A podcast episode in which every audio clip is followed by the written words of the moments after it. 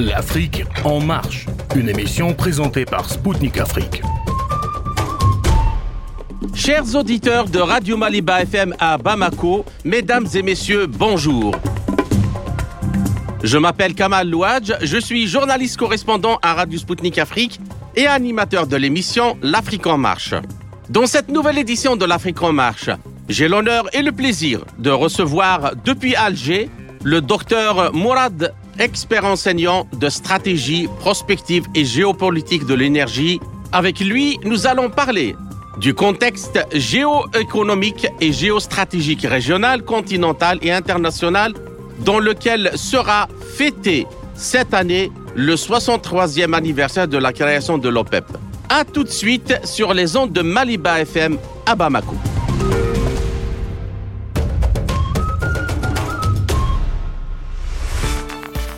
La conférence de Bagdad en 1960 a abouti à la création de l'OPEP par cinq pays fondateurs, producteurs et exportateurs de pétrole. L'Irak, l'Iran, l'Arabie saoudite, le Koweït et le Venezuela. Les cinq pays fondateurs s'étaient fixés alors l'objectif de maîtriser sur les plans technologiques et industriels le cycle de production du pétrole et d'orienter à la hausse son prix dans les marchés internationaux à des niveaux à même de leur permettre d'assurer leurs intérêts.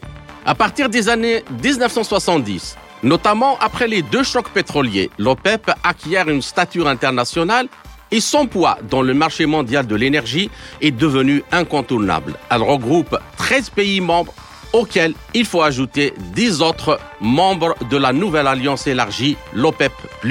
À la suite du crack boursier de 1987, l'OPEP a procédé à des ajustements majeurs afin d'équilibrer la production de pétrole des différents pays membres. Un panier de référence visant à fixer les prix du cours du pétrole a également été institué. Malgré tout, la volatilité croissante des cours pétroliers a entraîné plusieurs crises économiques au sein des pays membres ou, tout au moins, des récessions récurrentes. Depuis sa création, l'OPEP s'est engagé dans une démarche systémique dont les enjeux regroupent un ensemble de problématiques liées à l'activité pétrolière, notamment industrielle, logistique, économique et politique.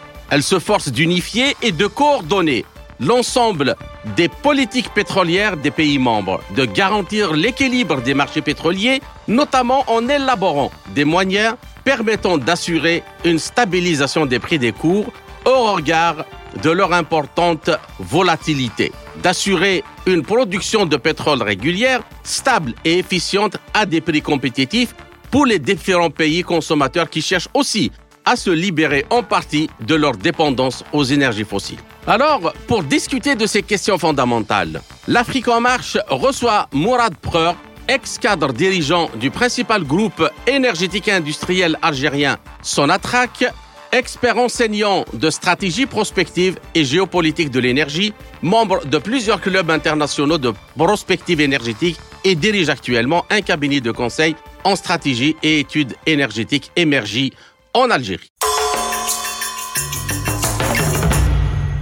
Alors, Mourad Preur, bonjour et merci d'avoir accepté de nous accorder cet entretien. Bonjour euh, aux auditeurs, bonjour aux, équipes qui animent euh, la radio. Merci.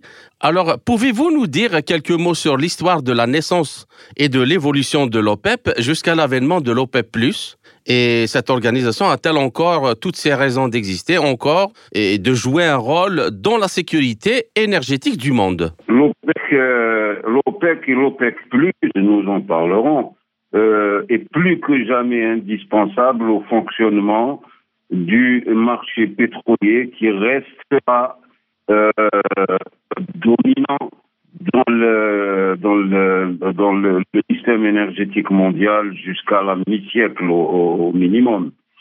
Donc euh, l'OPEC l'histoire de l'OPEC est à situer dans la longue histoire des pays producteurs. Euh, la nationalisation des pétroles euh, vénézuéliens en 1938 par le président Cremas, la naissance de la PDP, de la Pemex, la compagnie euh, pétrolière mexicaine, le l'embargo qui avait été décrété contre le pétrole vénézuélien, le pétrole mexicain, qui était déclaré un pétrole rouge hein, en 1938. Hein, et euh, Pemex est la première compagnie pétrolière nationale de l'histoire. 1952, euh, en Iran euh, nationalise les hydrocarbures et euh, le, le, premier ministre qu'on appelait le prophète des pauvres, nationalise les, les hydrocarbures. 1953, il est euh, victime d'un coup d'État donc, euh, et il perd ensuite la vie. un coup d'État organisé par la CIA sur la demande de la Grande-Bretagne. 1960, naissance de l'OPEC. 1956, expédition de Suez, parce que Jamal Abdel Nasser avait nationalisé le canal de Suez. 1960, naissance de l'OPEC. 1971, l'Algérie, qui est un pays influent, j'y insiste, nationalise les hydrocarbures et engage un processus et, déclenche au niveau des pays producteurs un processus de, euh, de nationalisation en chaîne euh, qui, qui, est, qui va complètement modifier la configuration de l'industrie pétrolière mondiale. Donc l'OPEP était euh, une euh, la naissance de l'OPEC était une, euh, une, une date une date clé 1960 mhm. et les pays producteurs à travers l'OPEC se sont ont pris le, le, contrôle de, de leurs ressources hein, souveraines, leurs ressources en hydrocarbures et euh, négocier euh, des prix euh, pétroliers qui, puissent leur permettre de financer leur développement. Alors, Monsieur Preur, s'il vous plaît, je vais juste rebondir sur ce que vous venez de dire maintenant et après je vous laisse encore développer pendant quelques minutes sur cette première question. Maintenant, alors pour les hydrocarbures, est-ce que sont encore une énergie viable pour le futur Hein? Et deux, lors du sommet des BRICS dernièrement euh, en Afrique du Sud, il y a des pays de l'OPEP euh, qui ont intégré cette organisation, ce forum qui n'est pas encore une organisation, pour dire les choses euh, justement. Et est-ce que l'OPEP ne va pas encore gagner en influence politique et économique avec cette adhésion? La question qui touche à la, place du pétrole dans le, le bilan, la, la, place des hydrocarbures, hein, dans le bilan énergétique mondial est une question essentielle parce qu'il y a beaucoup d'intox euh, aujourd'hui, appelons les choses par leur nom. Hein. Mhm. Et euh, il y a une espèce de, euh, comment dirais-je, d'illusion écologiste, d'illusion verte qui, euh, qui perturbe les acteurs. D'accord? Oui. Déjà, euh, nous avons eu des crises la crise de 2014, le, le, la baisse des prix, euh, nous avons eu, comment dirais-je, euh, le Covid, etc. Et tout ça avec que les, euh, euh, les investissements dans l'exploration-production ont baissé de 1000 milliards de, de dollars depuis 2014. Ouais. Ils avaient atteint un pic historique de 721 milliards de dollars. Donc, mhm. Et il y a euh, maintenant une contrainte d'offre. Indiscutable. Elle, elle se manifeste à court terme, euh, le marché l'intègre, et c'est pour mhm. ça que le prix euh, augmente. Euh, exactement. mais je, ma, ma, conviction, ma conviction est que les prix sont, sont orientés euh, sur une, une, tendance haussière de long terme. D'accord. C'est une tendance qui prend en compte une anticipation d'épuisement.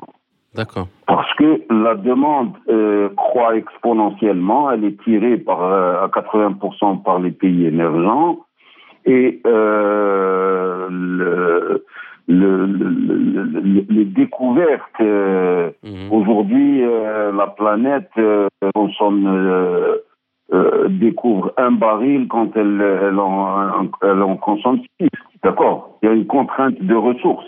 Six? Elle consomme six, six barils quand elle n'en découvre qu'un. Waouh D'accord? Hmm.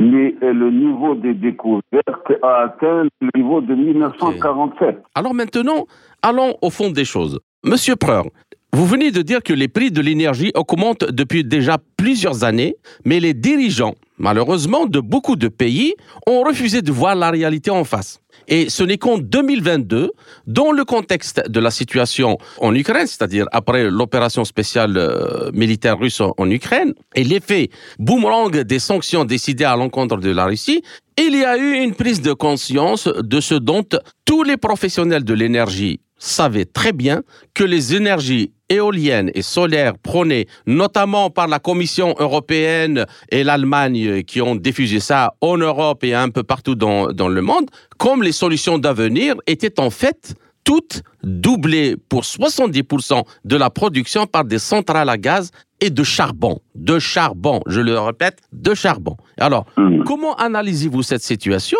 Et les hydrocarbures, donc, ont-ils encore un avenir radieux devant eux, si l'on peut dire? Parce que, en fait, les solutions euh, nouvelles et tout, c'était en réalité le gaz russe à bon marché et dans le cadre de contrats à long terme. C'est ça qui donnait un peu de sens et d'existence à ces énergies nouvelles. Le bilan énergétique mondial, les renouvelables ne dépassent pas les 14%. Et euh, ils sont dans cette zone. Hein, Mhm. Et euh, je ne vois pas une, une, un nouveau paradigme technologique dans le monde hein, avant la mi-siècle réellement. D'accord. Avec l'avènement des, ré- des réacteurs euh, nucléaires de, de, de, de, de, de- de la génération suivante, les réacteurs à neutrons rapides, les surgénérateurs, etc. Mais euh, aujourd'hui, euh, et jusqu'à 2000, euh, 2050, jusqu'à la mi-siècle, Mhm. les hydrocarbures représenteront euh, 50, 52, 50% du bilan énergétique mondial. Au mieux, on pourrait dire qu'il y aura une parité entre le pétrole et le gaz, Mhm. moitié-moitié. Alors qu'aujourd'hui, le pétrole représente euh, un petit tiers de, de la consommation mondiale et le gaz complète, et les deux font euh, à peu près euh, 58%. 50. En fait, il y a, y a une espèce de d'illusion écologique. Il y a, on a idéologisé, le problème c'est qu'on a idéologisé et politisé la transition énergétique. Parce que les, les, les, les Verts en Allemagne, le, le parti écologiste, Mhm. euh, est nécessaire à Madame Merkel pour, euh, pour euh, rester Premier ministre, hein, Mhm. pour avoir une majorité à, au Parlement.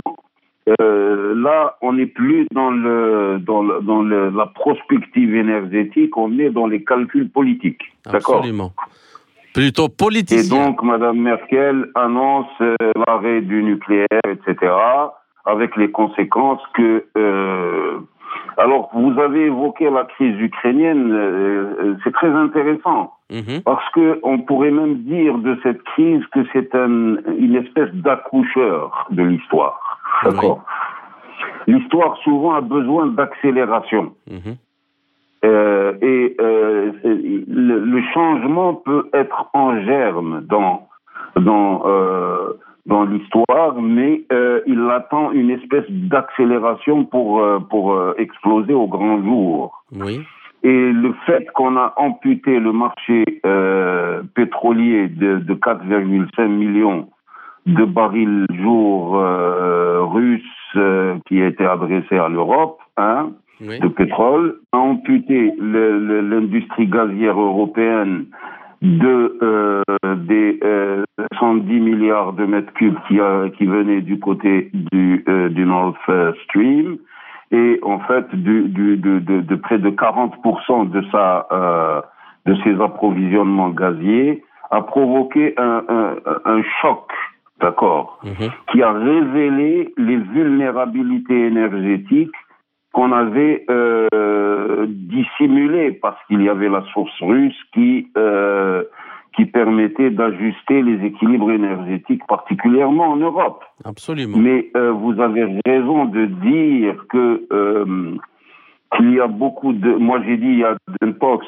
C'est une industrie où il y a beaucoup d'intox, l'industrie pétrolière et gazière. Mhm. Mais croire que euh, que des, des, des, des champs d'éoliennes peuvent supporter, peuvent remplacer euh, le gaz, euh, c'est complètement aberrant, mhm. parce que le gaz est une énergie pilotable. L'éolien ne, ne, l'est pas, le solaire ne l'est pas. Je rappelle que les éoliennes et les panneaux solaires euh, utilisés en Europe, en particulier en Allemagne, étaient doublés pour 70% de la production électrique par les centrales à gaz de charbon. Donc en réalité, ces solutions-là étaient le gaz russe. C'était le gaz russe bon marché dans le cadre de contrats à long terme. Bien. Alors la question suivante. En Allemagne, euh, Monsieur Preur, on fait fonctionner actuellement à plein régime l'industrie en se passant intégralement du gaz russe par le redémarrage des centrales à charbon des centrales même à charbon et le remplacement du gaz par le gazole dans les usages industriels ou domestiques, c'est-à-dire par les sources d'énergie les plus polluantes. Alors, comment réagissez-vous hmm. donc Pouvez réagir à cette euh, situation au moment où personne y compris les plus verts des verts dans le gouvernement allemand ou dans le monde politique, ne remet en question la remise en route en Allemagne de centrales à charbon et le remplacement du gaz par le gazole dans les usages industriels ou domestiques. En fait, l'Allemagne est dans une situation critique. Et euh, elle est, euh, je pense que euh, c'est une bombe à retardement pour pour l'ensemble européen. L'Allemagne est dans une situation critique avec euh, carrément, euh, l'Allemagne connaît une récession, un déficit de sa balance commerciale, euh, ses industries ne sont plus rentables parce que l'énergie coûte trop cher, parce que je pense qu'il y a eu beaucoup de...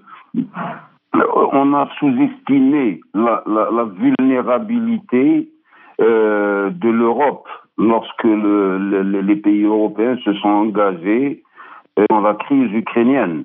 D'accord donc lorsqu'ils euh, ils ont sous-estimé leur vulnérabilité et euh, sous-estimé la résilience de l'économie russe. Et euh, l'équation est là. D'accord Donc en fait, l'économie russe se révèle résiliente et l'Union européenne, l'Europe communautaire se révèle d'une d'une vulnérabilité insupportable. Aujourd'hui, elle en est réduite à importer du, du, du, du gaz euh, liquéfié américain qui est facturé quatre fois euh, son prix. Euh, elle, est, elle est réduite à, à utiliser le, le charbon. Et c'est une situation critique qui ne peut pas durer. C'est ça le problème. Et euh, à, l'arrivée, le prix de l'énergie est prohibitif. Si vous voulez, l'Allemagne avait été un peu sur un nuage, puisque pendant 40 ans, il lui était interdit d'avoir des dépenses militaires. Elle était sous la protection de, des États-Unis, de l'OTAN, hein, mm États-Unis précisément. Et d'un autre côté, elle avait construit un partenariat extrêmement euh, euh, intelligent et porteur euh, avec le, avec la Russie à travers le donc le notamment l'énergie et aussi euh, le partenariat technologique. Il y avait une, il y a une complémentarité. Mhm. et en fait, l'Allemagne est sortie, elle est sortie des clous là. Et c'est compliqué maintenant pour elle de trouver un équilibre. Parce que, euh, si vous me permettez... Euh, allez-y, allez-y, docteur. Je, je voudrais euh, faire pendant une minute un tout petit détour sur l'analyse géopolitique, sur les, la théorie géopolitique. Bien sûr. En fait, le, le, on revient à la, aux, réflexions du penseur euh, Mackinder. Hein. Et euh, Mackinder qui disait, euh, si vous voulez, l'Europe centrale, c'est un peu le cœur de la Terre, c'est le Heartland, hein, mhm. et qui disait qui contrôle le Heartland contrôle l'île monde, et qui contrôle l'île monde contrôle le monde. Oui. Et le, le Zbigniew Brzezinski, le, le, stratège américain, s'était beaucoup inspiré de de, de Mackinder, notamment à dans son livre Le, Grand Échiquier. Hein. Et euh, pour résumer, euh, la grande inquiétude, c'était une, une alliance entre euh, une Europe continentale mm-hmm. qui, qui, qui ferait contrepoids et concurrence euh, aux, puissances parasocratiques euh, américaines et, britanniques, donc anglo-saxonnes. Mhm. D'accord Empêcher une, un rapprochement entre l'Allemagne et la Russie, une, une Eurasie puissante était un axe stratégique essentiel. D'accord mhm. Et euh, donc, une Eurasie puissante aurait constitué un, la puissance de demain. Et euh, toute la question était d'empêcher euh, ce rapprochement. Et l'Allemagne, euh, les stratèges allemands, qui sont de grande qualité, l'ont compris. Mhm. Et ce qui explique le Nord Stream 1 et 2 et tout le, le, le, partenariat technologique avec la Russie. Et en fait, l'Ukraine était un peu l'instrument qu'on a utilisé pour empêcher la formation de, cette, ce bloc asiatique. Donc depuis 2014 et ensuite euh, euh, le, le, la prétention à élargir l'OTAN vers euh, vers l'est à travers donc en, 2022 et et, et c'est ainsi que l'Europe s'est retrouvée entraînée dans une dans une logique guerrière qui ne la concerne pas et qui la dessert. D'accord. D'accord, j'ai terminé avec ce, ce point-là. Et donc aujourd'hui, la question c'est que l'absence de la source russe est un est un, est un problème qui est insoluble. Absolument.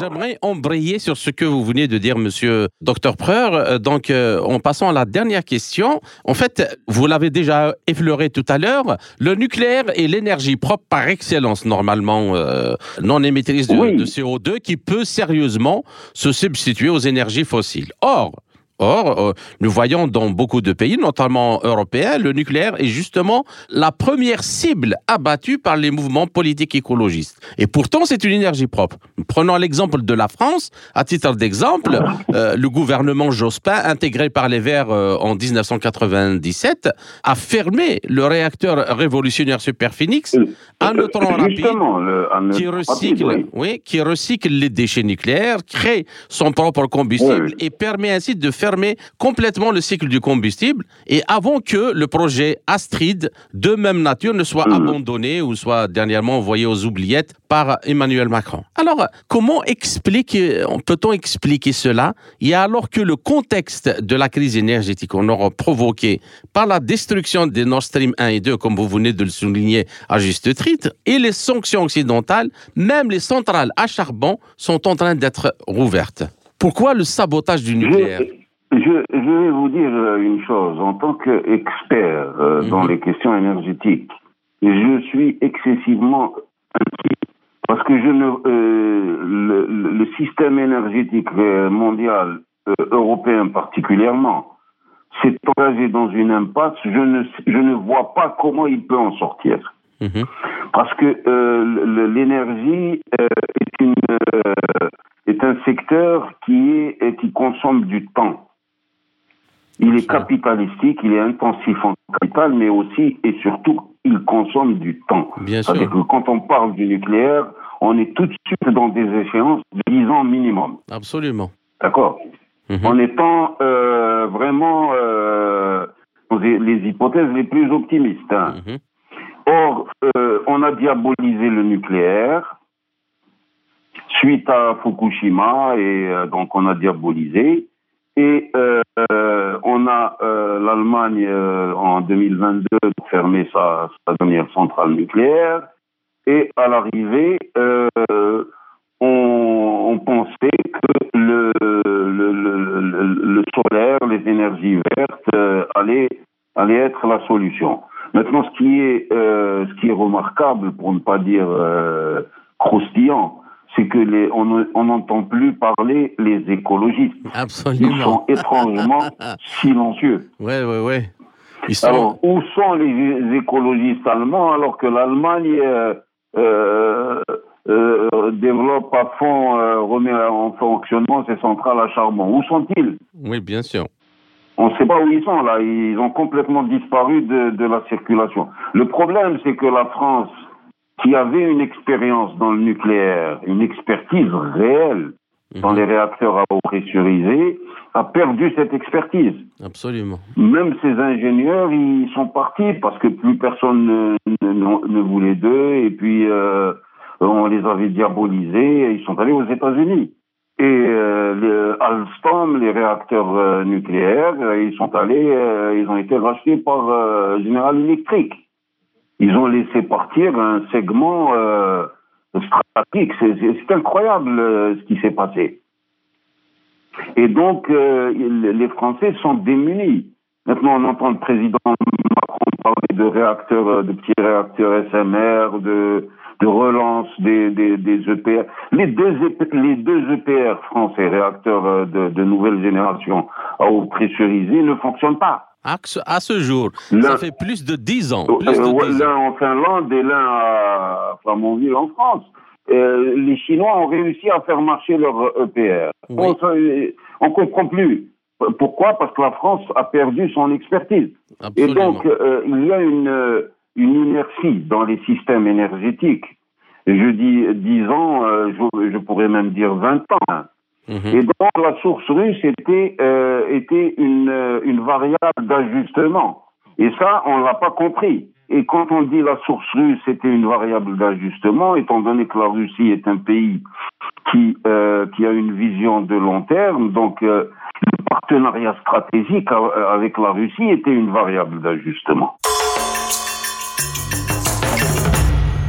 Ainsi s'achève la première partie de notre entretien. Chers auditeurs, je vous retrouve en compagnie de mon invité, le docteur Morad Preur, pour la seconde partie de notre émission après une courte pause musicale. À tout de suite.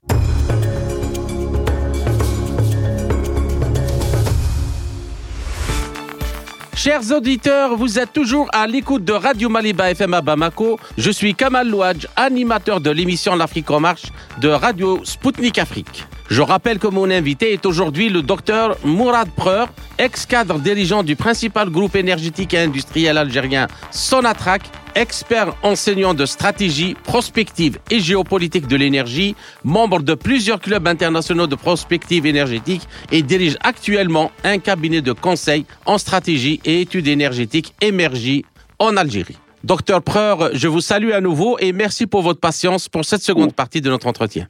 Revenons maintenant, euh, allons au fond du problème. Pourquoi les énergies fossiles ont toute euh, leur place et qu'est-ce qui se passe dans les énergies renouvelables? Pourquoi elles ne sont pas très fiables? Donc il faut poser la question de l'énergie électrique. Alors, docteur Preur, l'énergie électrique est une énergie qui doit équilibrer à tout moment l'offre et la demande. C'est-à-dire que toute énergie produite doit être consommée immédiatement, ce qui veut dire qu'elle doit être pilotable à tout moment. Une des conséquences est que la fourniture d'énergie intermittente, justement donc aléatoire, est un handicap fondamental, structurel, ce qui est visiblement ignoré, malheureusement, ou on ne sait pas pourquoi, ou peut-être pour des raisons idéologiques, comme vous l'avez souligné tout à l'heure, en particulier par les dirigeants politiques. Mais la raison fondamentale aussi tient au fait que l'électricité, comme euh, même un élève de lycée peut le savoir, même de, euh, de collège, que consiste à un mouvement d'électrons. Et je rappelle qu'à ce jour, on ne sait pas stocker un mouvement. On ne sait que l'utiliser. On peut également le transformer dans un autre état, puis demander une restitution d'électrons, mais le rendement de ce qui est appelé improprement, parce que c'est ce que disent les, verres, euh, qu'on peut stocker des électrons, mais le rendement est très faible compte tenu des besoins. Alors, ma question, comment peut-on expliquer la dextérité avec laquelle les idées vertes promues ont trompé l'opinion publique et les élites politiques. Alors que si l'on posait la question d'un point de vue purement scientifique, physique et mathématique, euh, le problème normalement, euh, la question même pas, ne mérite même pas d'être posée dans le système énergétique. Alors, euh, la réponse, elle est en un chiffre d'abord, pas plus. D'accord. Soit aujourd'hui, 60% de l'électricité mondiale est d'origine fossile, à dominante charbon. Si, si, je pouvais vous projeter mon, mon graphique, vous allez voir. Le, le, charbon, c'est plus de, de, de, de, de 50% euh, de, de, de, la consommation. Euh, c'est c'est plus de, donc euh, le reste c'est du gaz et, et, et du, et du pétrole. D'accord. Donc 60% c'est euh, c'est des énergies fossiles qui produisent l'électricité, d'accord? D'accord. Maintenant, euh, la consommation d'énergie primaire dans le monde, l'Asie-Pacifique représente à peu près 49%, euh, à peu près 50%, on va dire, d'accord? Mm-hmm. Et euh, le, le, les, les républiques d'ancienne Union soviétique, 7%, l'Afrique, 4%, euh, l'Europe 15%. Donc, euh, on ne peut pas euh, jouer euh, comme on veut avec les systèmes énergétiques, d'accord? C'est pas possible. L'électricité, comme vous l'avez dit, ne se stocke pas. Ou euh, de, le, le, le, stockage d'électricité est coûteux à travers des batteries lithium-ion ou à travers des sels fondus. Donc, euh, on est dans des, euh, dans des schémas euh, aujourd'hui qui sont à la limite de la connaissance scientifique et, technologique. D'accord? Donc, l'électricité, le, le, gaz est une source propre, relativement propre. Le nucléaire est une source qui n'émet pas de CO2.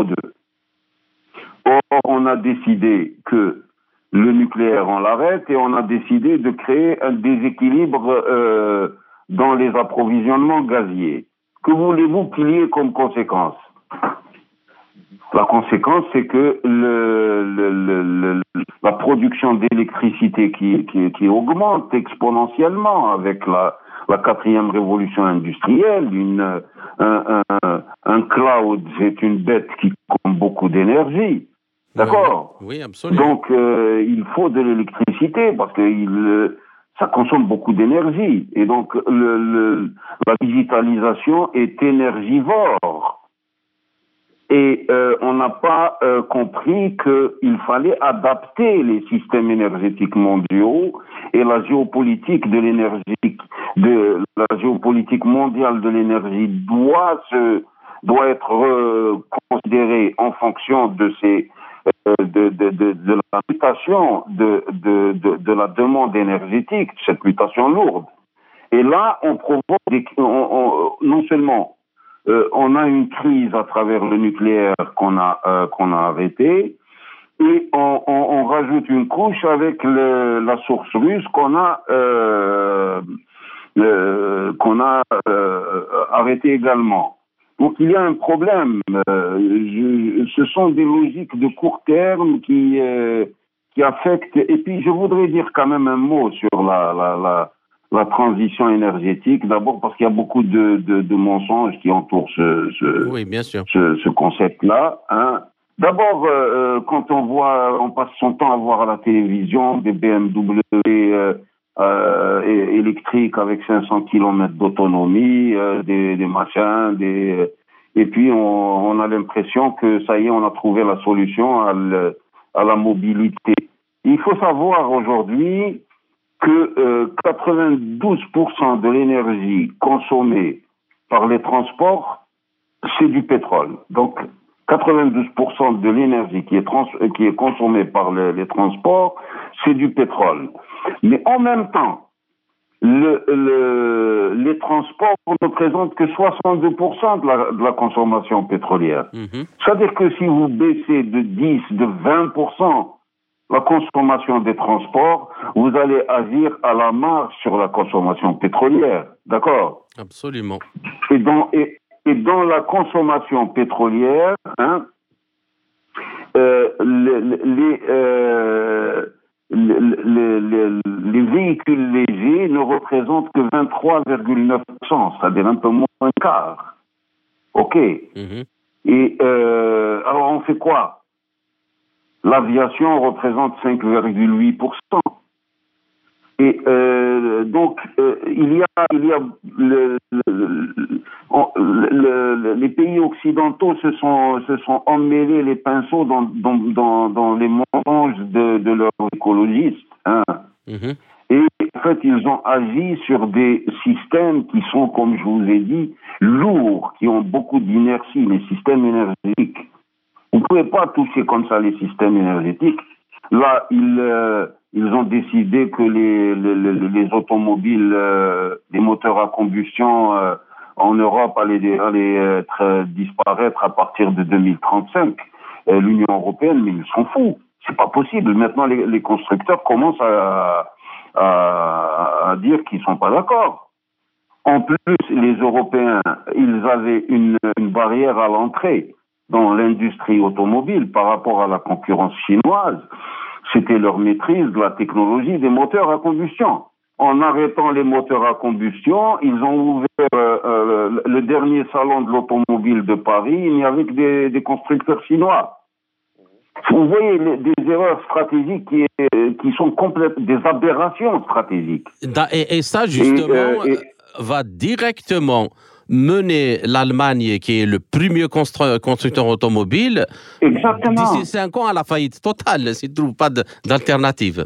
Non, mais ils vont être. Euh, pourquoi je vous ai dit, je suis inquiet pour le système énergétique mondial, je suis inquiet sur le modèle même industriel, parce qu'ils sont en train de. Ils, vont dans le mur à la vitesse grand V. Oui, oui. Là, il va falloir qu'ils freinent des cas de fer. Non seulement ils, euh, ils ont euh, euh, complètement perturbé leur développement industriel, ils ont ils ont ils se sont aliénés leur leur, leur principale source d'énergie, à savoir la Russie. Et comment ils vont faire? Je ne sais pas comment ils, ils peuvent s'en sortir. C'est pas en tant qu'expert, je ne vois pas comment. D'accord. Maintenant, quand on parle aussi de, de euh, parce qu'il faut en parler. Euh, mhm. Et euh, moi, je suis un Africain et je me sens concerné par ces questions-là.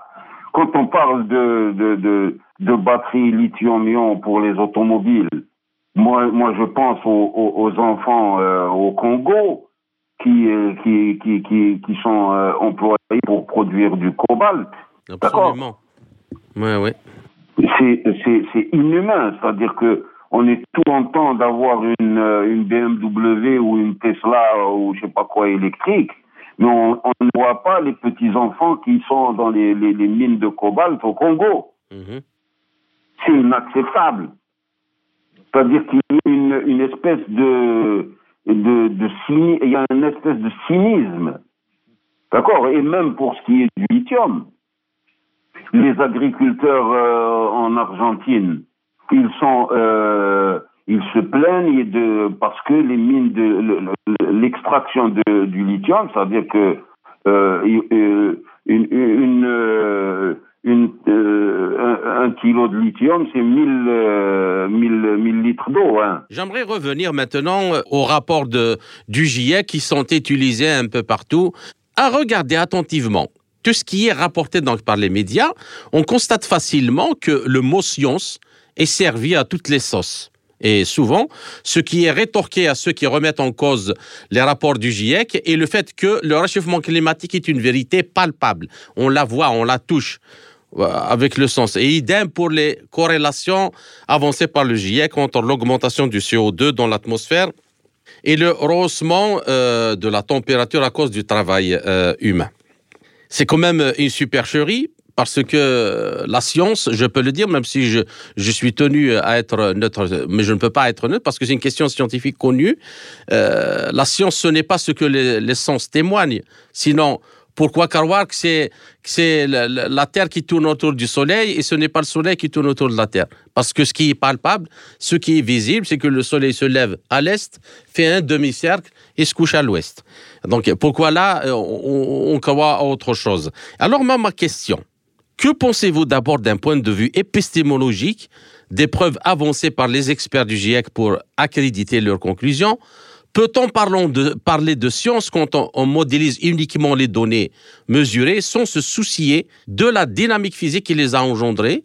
Et puis, selon vous, peut-on parler de science dans ce cas précis? Alors, je vais vous répondre.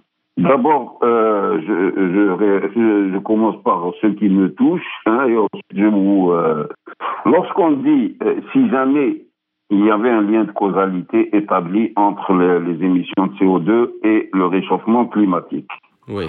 Je ne comprends pas qu'on vienne casser les pieds aux Africains et leur demander de contribuer à, à, à faire baisser le réchauffement climatique.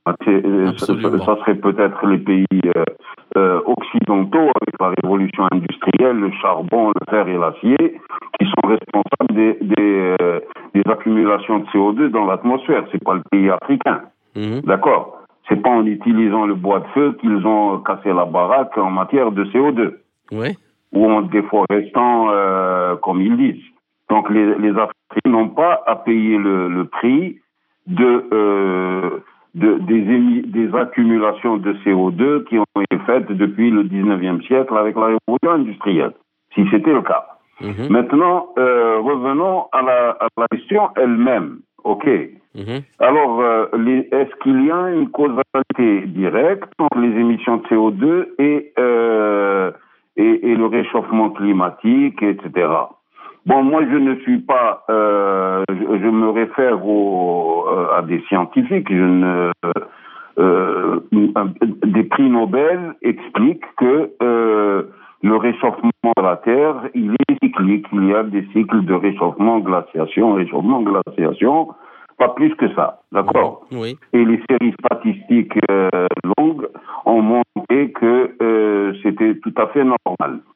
Maintenant, euh, pour aller un peu plus loin, je, je, discutais avec un de nos nos experts algériens qui a, qui était qui qui, qui était au, au, au GIEC et il m'a confirmé ce que je savais déjà, à savoir que nos, nos brillants experts du GIEC utilisent dans leur euh, anticipation la méthode Delphi.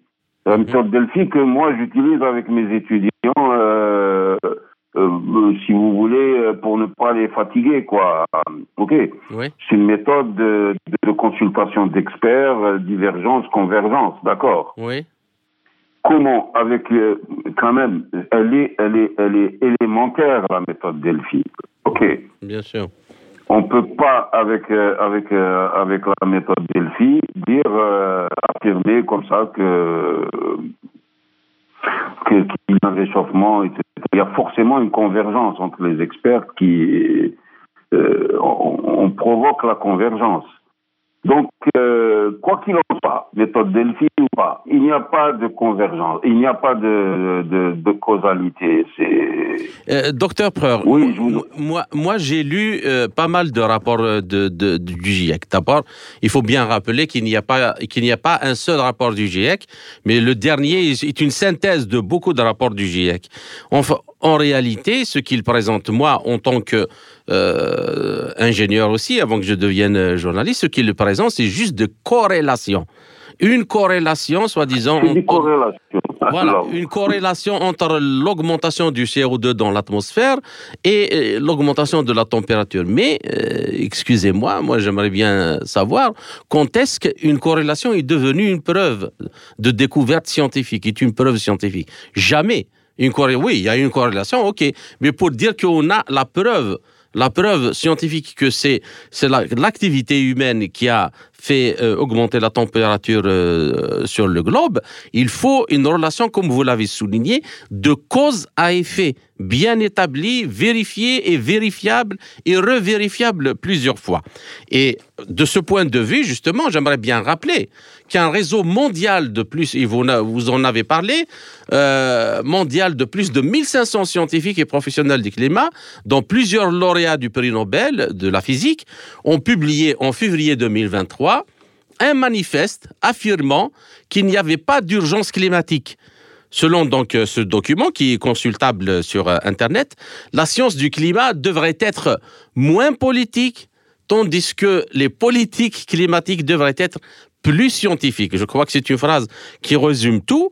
Et ces scientifiques, les scientifiques devraient aborder ouvertement les incertitudes et les exagérations dans leurs prévisions du réchauffement climatique, tandis que les politiciens devraient compter sans passion les coûts réels ainsi que les avantages prétendus de leurs mesures politiques. Et c'est ce que le docteur Preur a expliqué depuis tout à l'heure. Et, par ailleurs, il y a un autre rapport, c'est la Fondation Clintel qu'il a publié dernièrement, euh, intitulé The Frozen Climate uh, Views of, uh, of, the EPCC, c'est-à-dire le groupe-là du GIEC, qui, de l'avis de physiciens du climat aussi, est, la première analyse critique internationale sérieuse de ce sixième rapport d'évaluation, donc euh, le dernier du GIEC. Alors, ce rapport, selon eux aussi, montre que le GIEC a réécrit l'histoire du climat, mis l'accent sur le scénario d'émissions les plus probables, pris le parti de surexposer les mauvaises nouvelles et de rester silencieux sur les bonnes nouvelles. Exactement. Non, mais même, j'ajouterais une chose, euh, monsieur. Oui. C'est que pour ce qui fait rire, parce que euh, là, des corrélations, j'étais au courant. Mais comment, euh, dans des climatologues, hein, alors que les, théories du chaos ont été inventées par Lorenz, un climatologue précisément. Mm-hmm. Euh, et donc, comment peuvent-ils se baser sur des corrélations? Mhm. Alors que euh, un climatologue a montré que euh, une, une, impulsion initiale minime peut provoquer des, des effets incommensurables. Mhm. Donc, ça n'a pas de sens. On ne peut pas mettre euh, une corrélation de variables, même pendant mille ans, et dire ça va se passer comme ça. il, se, il se peut qu'il y ait un, un, changement dans les conditions initiales euh, aujourd'hui pour que euh, le, le, le, système ait une autre configuration imprédictible. D'accord? D'accord. Donc, pour, pour être, pour être pédagogue, il faut dire à nos aux auditeurs qui, euh, qui nous font l'honneur de nous, euh, de nous écouter que, euh, premièrement, le, le, discours scientifique est souvent utilisé pour argumenter, pour soutenir, légitimer les positions politiques. Absolument. Une sorte euh, là, euh, en fait, le, euh, les auteurs de ce discours, on les prend, comme on dit, la main dans le sac. Mhm. OK mhm. Parce que la transition énergétique, c'est aussi rien d'autre qu'une nouvelle géopolitique de l'énergie qui était imaginée. Mhm. Sortir de la dépendance des pays producteurs avec une énergie qui, qui serait produite dans le pays euh, consommateur parce qu'il y a un, un, éloignement entre les, les, les réserves, les zones de production. Il y a une tendance lourde hein, mondiale entre euh, et, euh, et, et, la consommation. Hein. Faut pas que les gaz américains vous euh, vous excusent parce que euh, d'accord. Donc le fait de dire on, on, va être autonome des pays producteurs, hein, ça agit sur le pouvoir de négociation des pays producteurs. C'est-à-dire, ils, ils se disent, demain, plus personne ne, viendra acheter notre pétrole. Mhm. Donc, il vaut mieux qu'on soit docile et qu'on ne ne soit pas trop exigeant vis-à-vis des, pays acheteurs de, pétrole. Voilà. Alors, une dernière question, docteur Preur, et j'aimerais bien que vous nous donniez votre appréciation d'expert énergéticien. Alors, la question c'est, qu'en est-il en termes caloriques de la place du solaire photovoltaïque, du solaire thermique et de l'éolien dans la production énergétique nécessaire au maintien de l'industrie et de la consommation domestique? Et ces solutions proposées dans le cadre donc de la transition énergétique sont-elles viables? À même de remplacer les énergies fossiles. Donc, je m'explique. Les, idéologues de l'énergie verte disent que, voilà, par exemple, vous avez tant de calories pour, faire fonctionner votre économie, nous allons vous en donner le même taux de calories en utilisant le, soit le, solaire, soit l'éolien. Mais c'est qu'ils ne disent pas aussi, parce que soit par omission, soit par incompétence euh, scientifique, c'est que euh, une calorie, par exemple, du nucléaire, n'est pas équivalente à une calorie d'hydrocarbures, comme celle d'hydrogène n'est pas équivalente à une calorie de, solaire. La preuve en est, par exemple, euh, on, fait décoller, par exemple, un avion avec 10 000 calories, par exemple, ou 100 000 calories, ou 100 000 calories. Les avions utilisent, utilisent le, kérosène. Est-ce qu'on peut faire décoller un avion en utilisant euh, du charbon tout en obtenant les 100 000 calories? N'importe quel ingénieur de, l'aviation vous dira que vous, serez appelé à faire une conception d'un appareil dont le réservoir dépasse énormément les dimensions de l'appareil lui-même, ce qui veut dire que l'avion ne décollera jamais. Donc, pour n'importe quel système énergétique, il y a une limite du travail qui peut être accompli. Est-ce que, euh, est-ce que dans ce cas-là, le solaire et l'éolien est viable? Euh, c'est une question importante parce que euh, dit n'importe qui se lance dans les débats sur les stratégies énergétiques. En fait, les énergies ne sont pas, euh, euh, comment dirais-je, standards. On ne peut pas remplacer une énergie par une autre comme cela. OK Absolument. Donc, on ne peut pas faire voler un avion euh, moi, je ne montrerai pas. Je, je, je, les entends dire des avions qui vont.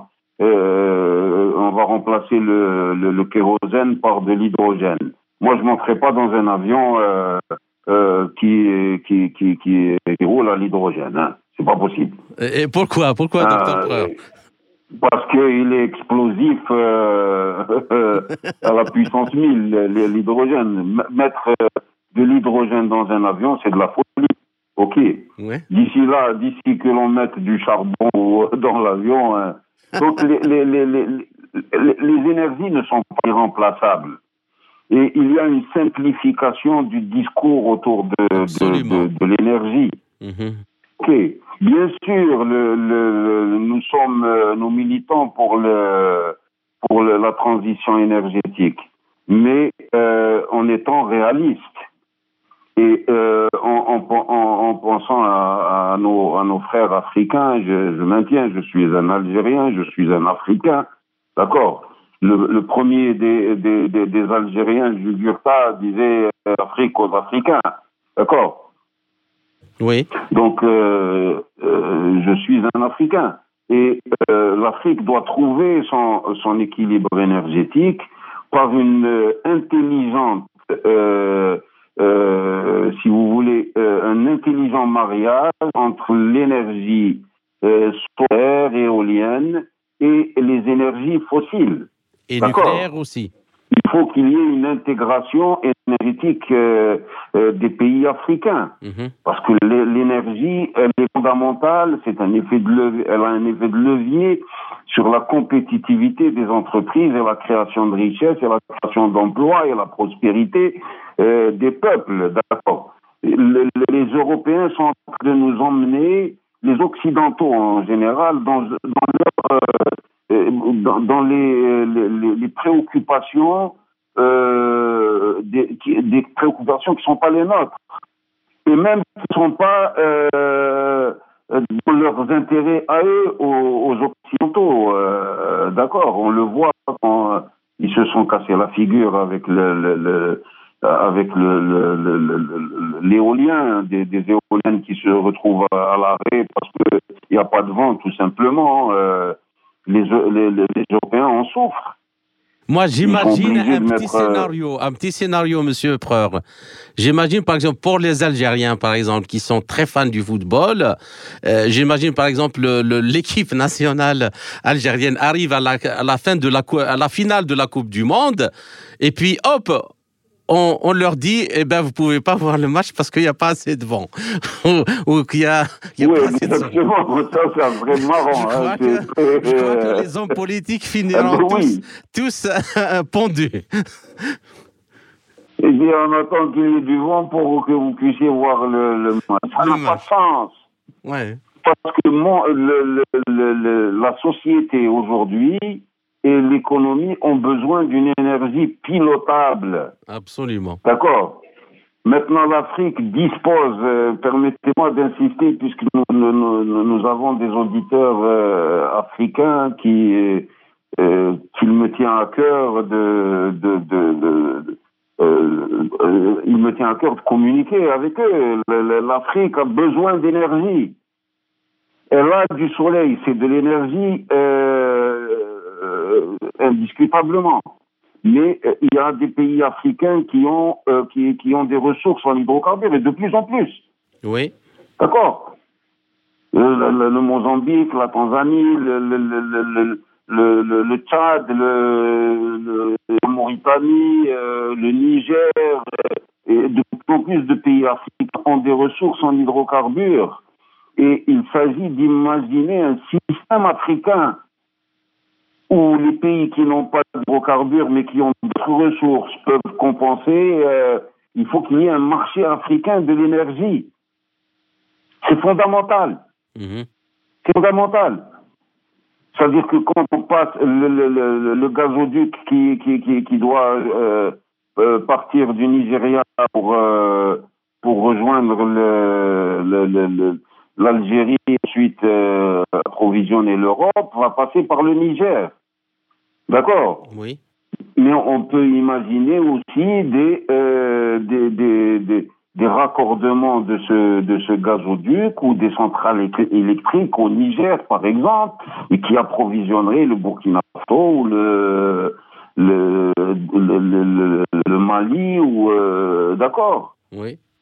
Donc euh, il y a il y a des, des, des, de nouvelles logiques. Il ne faut pas qu'on se laisse imposer des logiques qui ne sont pas les nôtres.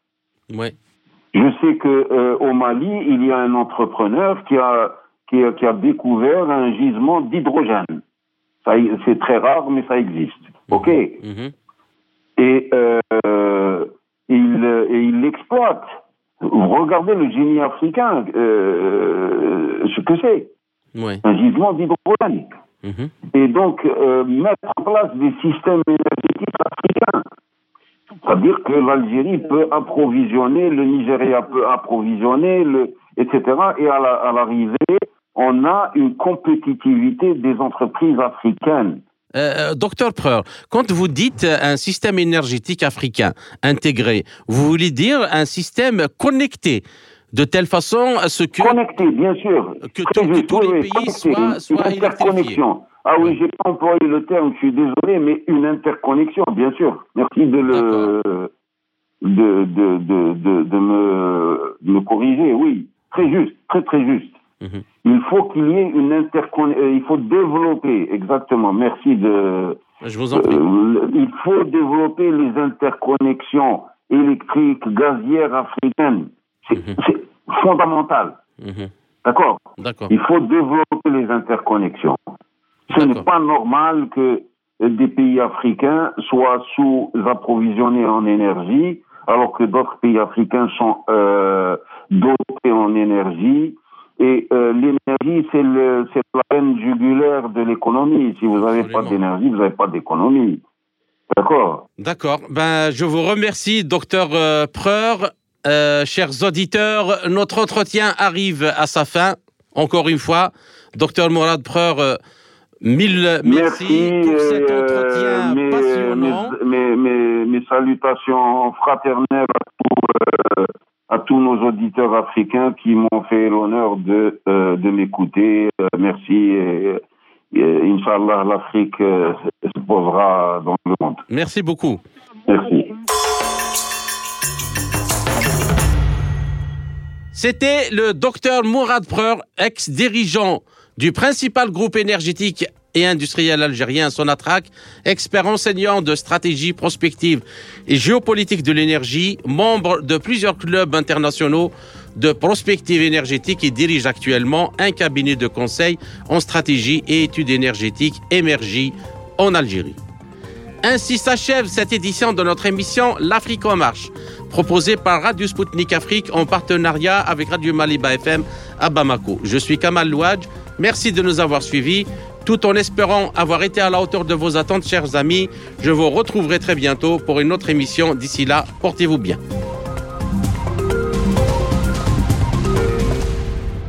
L'Afrique en marche, une émission présentée par Spoutnik Afrique.